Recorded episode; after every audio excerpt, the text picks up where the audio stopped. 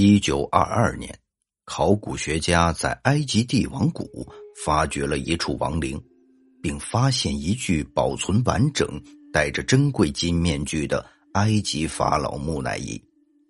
经过对随葬象形文字的试读，此人正是九岁登基、在位仅约十年，公元前一三二四年前后去世的图坦卡蒙。一时间，这个发现震惊了全世界。最近，随着 DNA 技术的不断进展，科学家们将对图坦卡蒙以及长期以来一直被疑为其近亲的十具古埃及王室人员的木乃伊进行检测，试图找出他们世袭传承的关系。此前，这十具木乃伊中只有三具的身份被确定。用取自这些木乃伊骨骼中的 DNA 样本，科学家为图坦卡蒙创建了五代家族谱。经过 DNA 测试，专家们得出了一个结论：图坦卡蒙是完完全全的近亲结婚的产物。正是因为这种畸形的婚姻，导致了图坦卡蒙的早死。首先，专家们确认图坦卡蒙之父乃是埃及著名法老。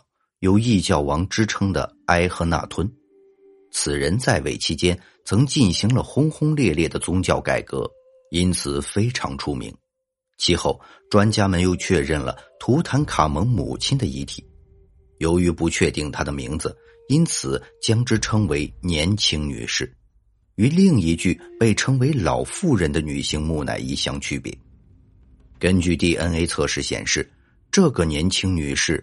与埃赫纳吞乃是亲兄妹或亲姐弟关系，均由法老阿蒙霍泰普三世和第一王后亲生。比较埃赫纳吞的雕像以及年轻女士的遗体，两人简直长得一模一样，其亲兄妹的关系也因此实锤。众所周知，近亲结婚后患无穷，容易使后代罹患各种遗传疾病，造成严重的畸形。图坦卡蒙乃是亲兄妹所生，因此造成了较为严重的畸形以及免疫力低下。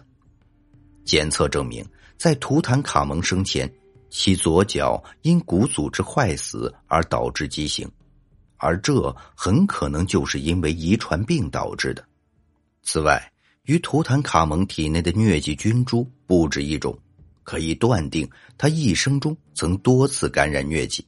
其中包括能致命的热带疟疾，科学家据此推测，疟疾很可能削弱了图坦卡蒙的免疫能力，阻碍了他的足伤康复，再加上右臀骨断裂，最终导致了这位少年王的死亡。根据古埃及人的宗教观，法老即神明，其家族自然也是神之家族。既然拥有神的血统，便绝不可流传于外国和外姓。因此，法老王室便形成了只娶不嫁的习俗，也就是说，王室女性从不外嫁，一般都会与自己的兄弟、叔伯、舅舅乃至于父亲成亲。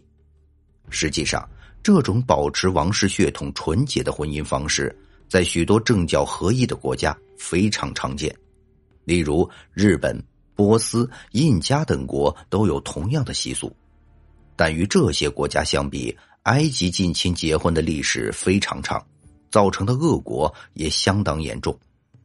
除了拉美西斯二世等少数法老以外，埃及王室的寿命都不是很长，包括十九岁去世的图坦卡蒙。长期的近亲婚姻自然会影响古埃及及诸法老的健康甚至智力，素质自然是一代不如一代。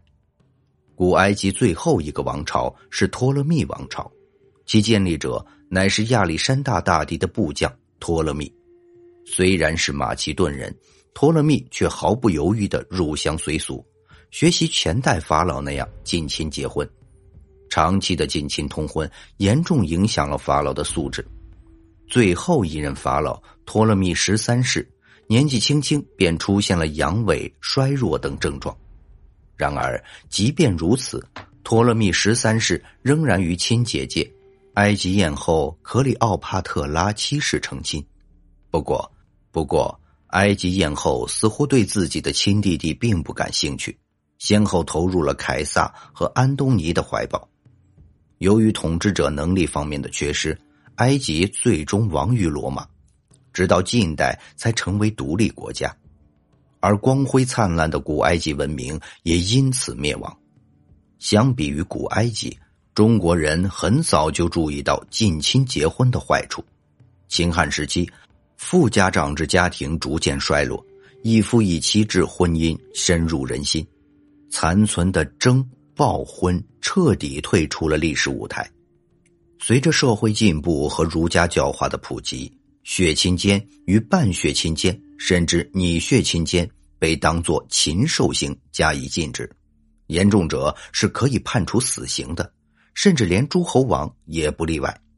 典型案例如东平侯刘庆，元寿三年坐于子监，下狱死；厉王刘嗣昌因与子翁主奸，俱以罪为吏所执诛。